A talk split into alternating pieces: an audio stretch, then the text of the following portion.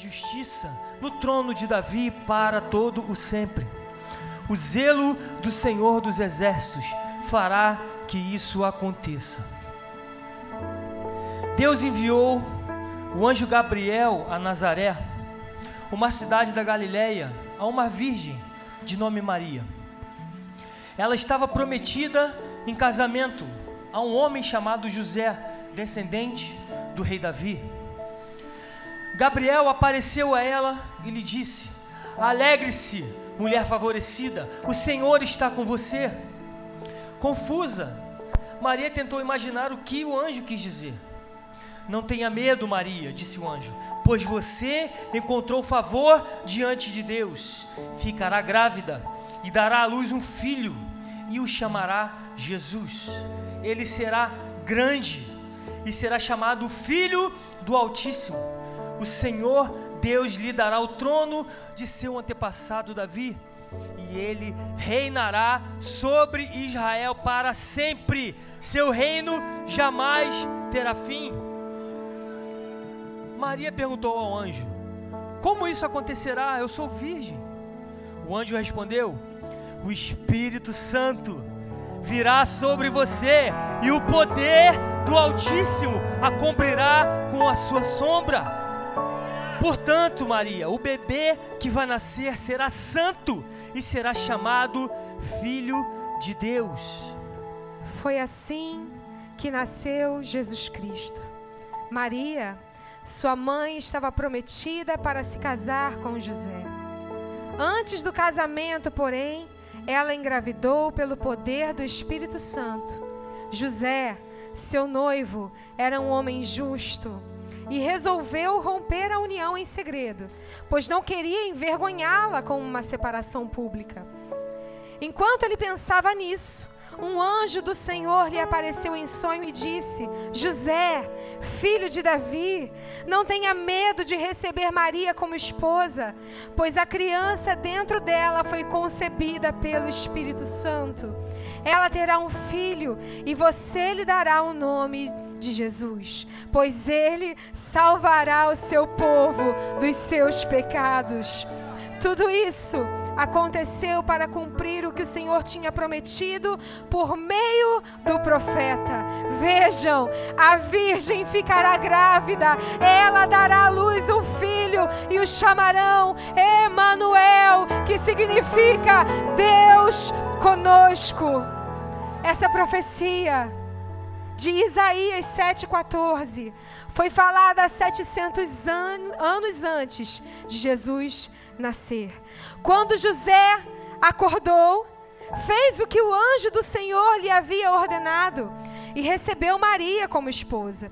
No entanto, não teve relações com ela até o menino nascer e lhe deu o nome de Jesus.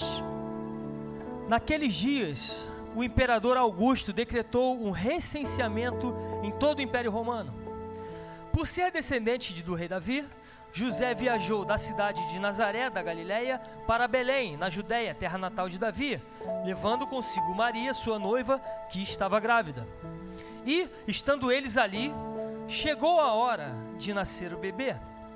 Ela deu à luz seu primeiro filho, um menino envolveu-o em faixas de pano e deitou-o numa manjedoura. Naquela noite havia alguns pastores nos campos próximos, vigiando rebanhos e ovelhas. De repente, um anjo do Senhor apareceu entre eles e o brilho da glória do Senhor os cercou. Ficaram aterrorizados, mas o anjo disse: Não tenham medo, trago boas notícias que darão grande alegria a todo o povo. Hoje, em Belém, na cidade de Davi, nasceu o Salvador, que é o Cristo, o Senhor. Vocês o reconhecerão por este sinal. Encontrarão um bebê enrolado em faixa de pano, deitado numa manjedoura. De repente, juntou-se ao anjo uma grande multidão do exército celestial, louvando a Deus, dizendo: Glória a Deus nos mais altos céus e paz na terra, aqueles que a quem Deus se agrada. Quando os anjos voltaram para o céu, os pastores disseram uns aos outros: Vamos a Belém para ver este acontecimento que o Senhor nos anunciou. Indo depressa ao povoado, encontraram Maria e José e lá estava o bebê deitado numa manjedoura. Depois de o verem, os pastores contaram a todos o que o anjo tinha dito a respeito da criança. E todos, todos que ouviam a história dos pastores ficaram admirados. Maria, porém, guardava todas essas coisas no coração e refletia sobre elas. Os pastores voltavam e glorificaram e louvando a Deus por tudo que tinham visto e ouvido. Tudo aconteceu como o anjo lhes havia anunciado. Jesus nasceu em Belém, na Judéia, durante o reinado de Herodes. Por esse tempo, alguns sábios das terras do Oriente chegaram a Jerusalém e perguntaram: Onde está o recém-nascido, rei dos judeus? Vimos sua estrela no Oriente e viemos adorá-lo. Ao ouvir isso, o rei Herodes ficou perturbado e com ele todo o povo de Jerusalém. Reuniu os principais sacerdotes e os mestres da lei, da lei e lhes perguntou: Onde nascerá o Cristo?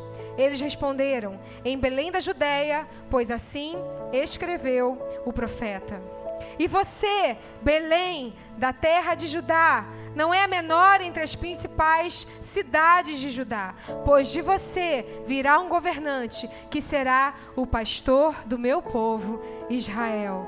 Essa profecia se encontra em Miqueias 5, 2 e 2 Samuel 5, 2, e ambos escritos 700 anos antes de Jesus nascer. Então Herodes convocou os sábios em segredo e soube por eles o momento em que a estrela tinha aparecido. Vão a Belém e procurem o menino com atenção, disse ele. Quando o encontrarem, voltem e digam-me, para que eu vá também e o adore. Após a conversa com o rei, os sábios seguiram seu caminho, guiados pela estrela, que tinham visto no Oriente. Ela ia diante deles até que parou acima do lugar onde o menino estava. Quando viram a estrela, ficaram muito alegres. Ao entrar na casa, viram o menino com Maria, sua mãe, e se prostraram e o adoraram. Então abriram seus tesouros e o presentearam com ouro, incenso e mirra. Quando chegou a hora de partir, retornaram para sua terra por outro caminho, pois haviam sido avisados em sonho para não voltarem a Herodes. Depois que os sábios partiram, um anjo do Senhor apareceu a José em sonho. Levante-se, disse o anjo, fuja para o Egito com o menino e sua mãe. Fique lá até eu lhe dizer que volte, pois Herodes vai procurar o menino a fim de matá-lo. Naquela mesma noite, José se levantou, partiu com o menino e Maria, sua mãe, para o Egito, onde ficaram até a morte de Herodes. Cumpriu-se assim o que o Senhor tinha dito por meio do profeta: Do Egito chamei meu filho. Quando Herodes se deu conta de que os sábios o haviam enganado, ficou furioso. Enviou soldados para matar todos os meninos, de dois anos para baixo, em Belém e seus arredores, tomando por base o relato dos sábios acerca da primeira aparição da estrela. Quando Herodes morreu, um anjo do Senhor apareceu em sonho a José no Egito. Levante-se, disse o anjo, leve o menino e sua mãe de volta para a terra de Israel, pois já morreu os que tentavam matar o menino. Então José se levantou e se preparou para voltar à terra de Israel com o menino e sua mãe. Soube, porém, que o novo governador de Judéia era Arquelau, filho de Herodes, e teve medo de ir para lá. Depois de ser avisado em sonho, partiu para a região da Galileia a família foi morar numa cidade chamada Nazaré, cumprindo-se deste modo o que os profetas haviam dito, que Jesus seria chamado Nazareno. Esse é um texto da Bíblia, são textos da Bíblia que contam detalhes da história de Jesus, do nascimento de Jesus. E esse é um relato do nascimento da esperança, de um povo que não tinha esperança. A Bíblia diz que por um homem o pecado entrou no mundo. E também diz que por um homem o pecado saiu do mundo. E é por isso que nós comemoramos o nascimento de Jesus. E eu creio que é a segunda data mais importante da história. Porque não bastava Jesus nascer. Isso era um princípio de algo, era o início de algo que estava para se cumprir. Porque Jesus veio para salvar o mundo, mas ele precisava cumprir etapas.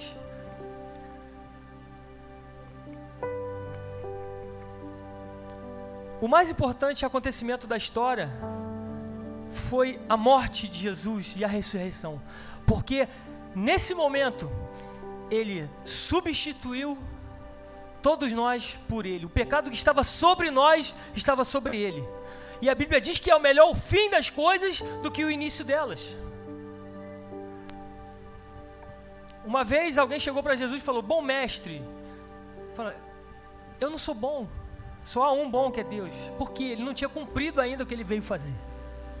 Ele precisava cumprir o que, ele, o que foi determinado por ele, para ele, que era morrer em favor da humanidade. E a Bíblia diz em João 3,16: Deus amou o mundo de tal maneira que. Para que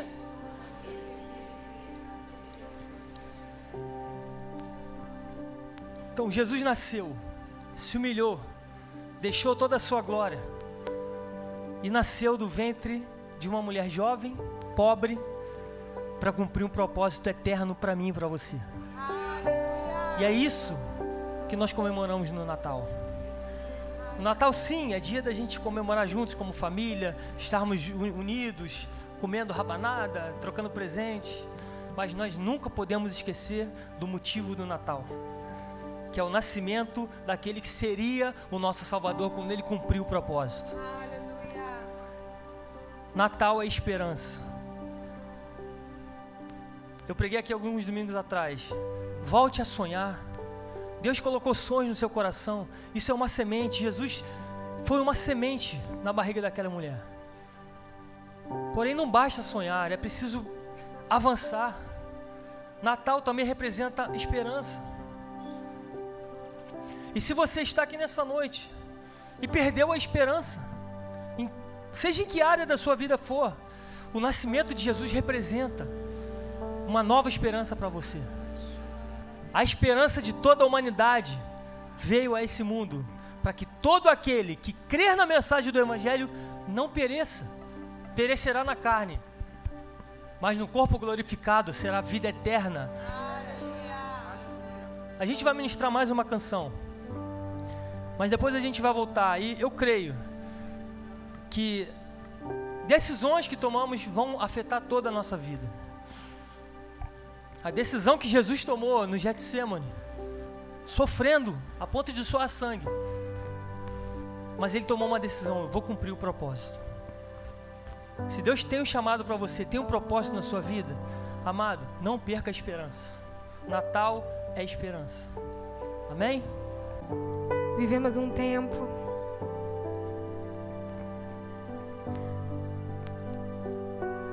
aonde muitas pessoas não têm encontrado paz. Têm vivido dias de muita tribulação, de muita preocupação, de muita ansiedade de muito medo.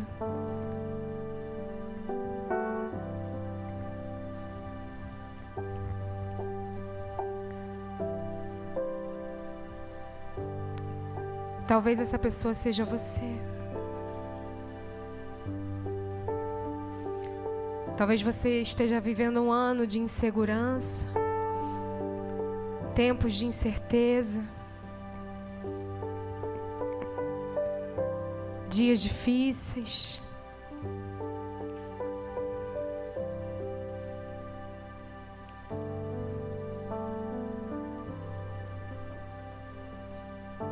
Mas João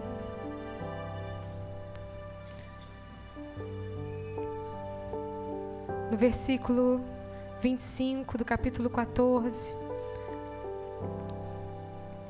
expõe para nós aquilo que Jesus nos prometeu. Tenho dito isso enquanto ainda estou com vocês, mas o Consolador, o Espírito Santo, que o Pai enviará em meu nome, ensinará a vocês todas as coisas e fará com que se lembrem de tudo o que eu lhes disse. E o versículo 27 diz assim: Deixo com vocês a paz. A minha paz lhes dou. Não lhes dou a paz como o mundo dá. Que o coração de vocês não fique angustiado, nem com medo. Deixo-vos a minha paz. A minha paz vos dou. A minha paz vos dou. A minha paz que excede a razão humana, que excede as circunstâncias terrenas, que excede o problema, que excede qualquer coisa, que excede, excede, é superior, vai além, vai além, vai além, é para transbordar em você. A paz de Cristo, a paz não a paz que o mundo oferece. A paz que hoje inunda o teu coração.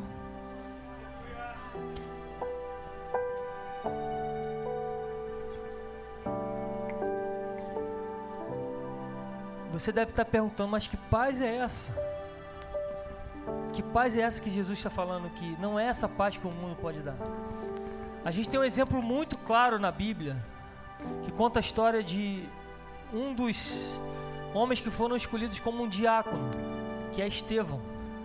Estevão estava sendo acusado de algo que ele não fez.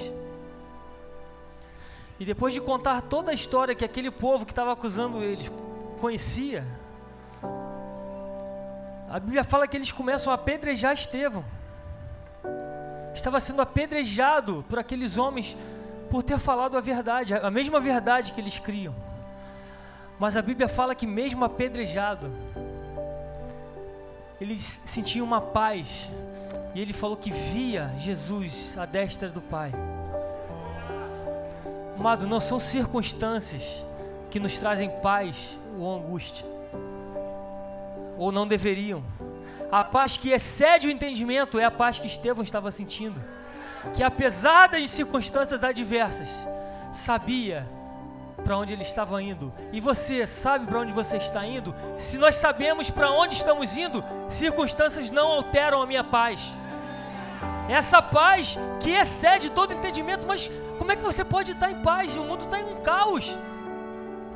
Mas eu estou em paz porque eu estou vendo Cristo à destra do Pai. E é para lá que eu estou indo. É para lá que nós estamos indo.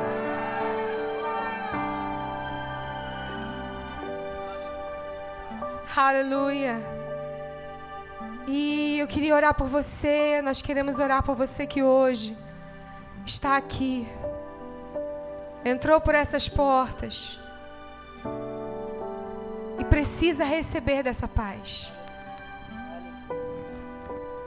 Você ouviu tudo isso e se identificou e está dizendo: É, eu preciso disso. Meu coração está angustiado. Meu coração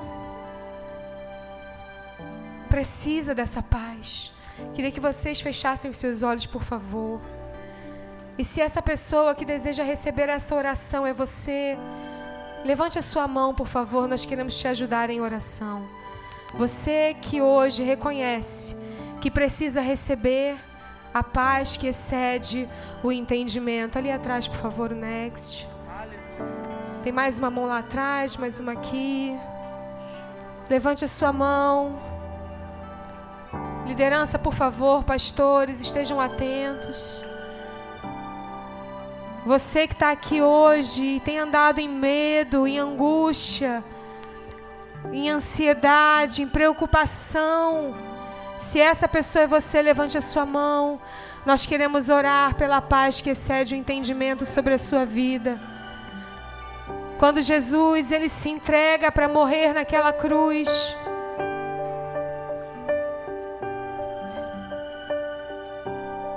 E ele diz: está consumado.